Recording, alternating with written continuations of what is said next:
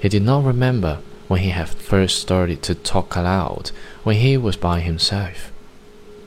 He had sung when he was by himself in the old days, and he had sung at night sometimes when he was alone, staring on his watch in the smacks or in the turtle boats.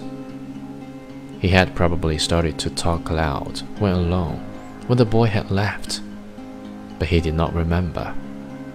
When he and the boy fished together, they usually spoke only when it was necessary. They talked at night, or when they were storm bound by bad weather, it was considered a virtue not to talk unnecessarily at sea, and the old man had always considered it so and respected it.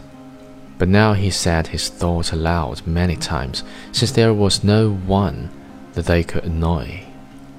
If the others heard me talking out loud, they would think that I am crazy, he said aloud. But since I am not crazy, I do not care.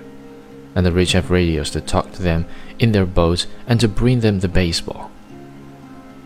Now is no time to think baseball, he thought. Now is the time to think of only one thing that which I was born for. There might be a big one around that school, he thought. I picked up only a straggler from the albacore that were feeding, but they are working far out and fast. Everything that shows on the surface today travels very fast and to the northeast. Can that be the time of day? Or is it some sign of weather that I do not know? He could not see the green of the shore now, but only the tops of the blue hills that shows white as though they were snow capped, and the clouds that looked like high snow mountains above them. The sea was very dark, and the light made prisms in the water. The myriad flecks of the plankton were announced now by the high sun, and it was only the great deep prisms in the blue water that the old man saw now with his lines going straight down into the water that was a mile deep.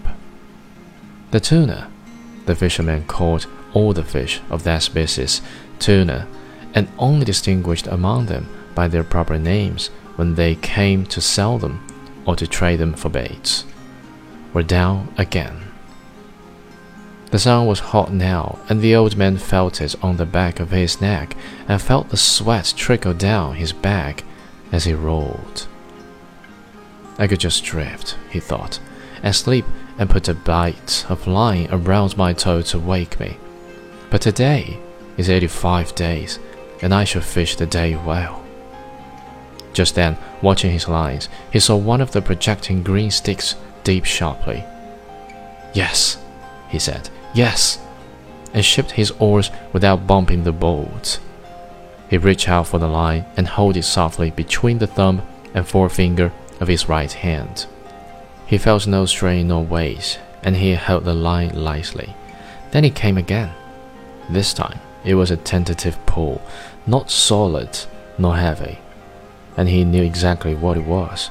100 fathoms down, a marlin was eating the sardines that covered the point, and the shank of the hook, with a hand forged hook, projected from the head of a small tuna. The old man held the line delicately and softly, with his left hand unleashed it from the stick. Now he could let it run through his fingers without the fish feeling any tension. This far out, he must be huge in his mouth he thought. Eat them, fish, eat them. Please eat them. How fresh they are, and you down there 600 feet in that cold water in the dark. Make another turn in the dark and come back and eat them. He felt the light, delicate pulling, and then a harder pull, when a sardine's head must have been more difficult to break from the hook. Then there was nothing. Come on, the old man said aloud. Make another turn. Just smell them. Aren't they lovely? Eat them good now. And then there is the tuna. Hard and cold and lovely. Don't be shy, fish. Eat them.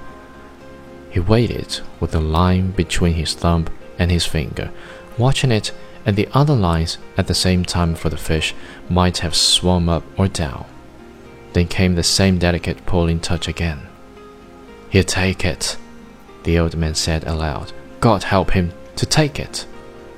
He did not take it though. He was gone, and the old man felt nothing. He can't have gone, he said. Christ knows. He can't have gone. He's making a turn. Maybe he has been hooked before, and he remembers something of it. Then he felt the gentle touch of the line, and he was happy.